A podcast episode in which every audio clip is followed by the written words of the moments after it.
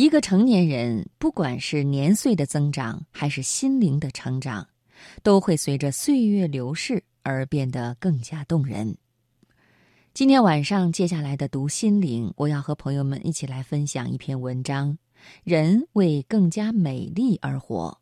作者松浦弥太郎。心灵不再孤单，因为你我分享。读心灵。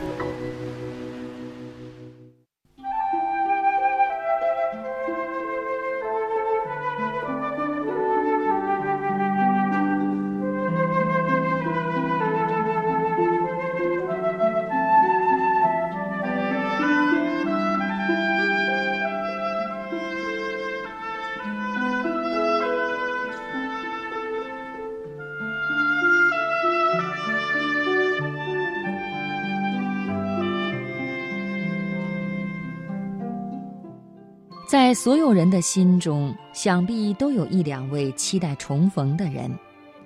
我最想见到的人是二十几岁的时候公司的一位同事，大我一岁的 C 小姐。她是我心目中最棒的女性。早上我比所有人都早到公司，擦地、擦桌子、倒垃圾、烧水、泡咖啡，是我每天例行的工作。不过，我努力的目的可没有这么单纯，我是想要得到 C 小姐的认可，让她能够经常想到我。我负责的是杂物，公司里的所有人都算是我的上司，每个人工作的大小事情，我只用了不到一年的时间就熟记于心。因此，如果有人突然请假，只要有我在就没问题。虽然我是全公司位次最低的人，但自己总要备妥了纵观公司整体业务的事业。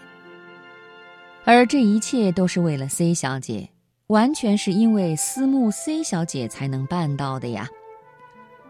前几天，在一位老朋友竭尽全力的安排下，我与二十年不见的 C 小姐终于再次相会。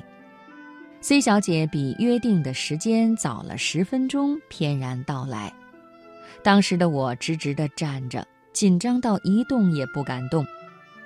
接着，我伸出手来与她的手相握，那是如此精力充沛的一双手啊！C 小姐嫣然一笑地说：“天气这么热，怎么不在店里面等呢？”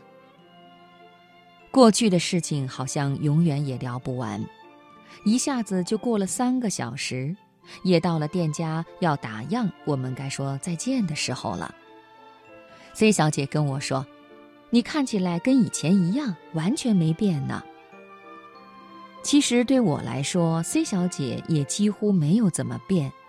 虽然彼此都有了家庭，更巧的是女儿还一样大。我说：“虽然我们都变老了。”但是总觉得彼此并没有什么变化，这是因为新的年龄没有增加吗？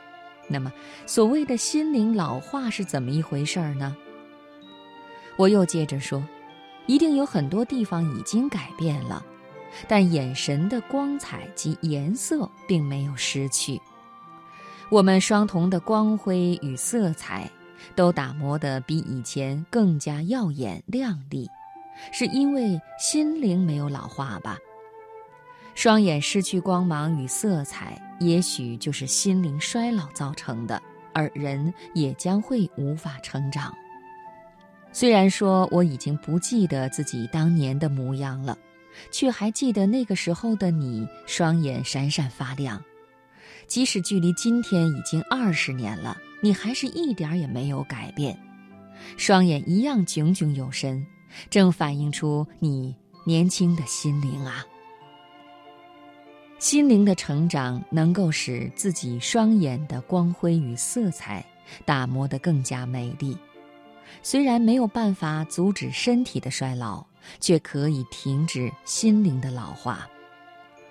无论到了多大的岁数，只要愿意磨练，心灵的成长就能够透过自己的双眸反映出来。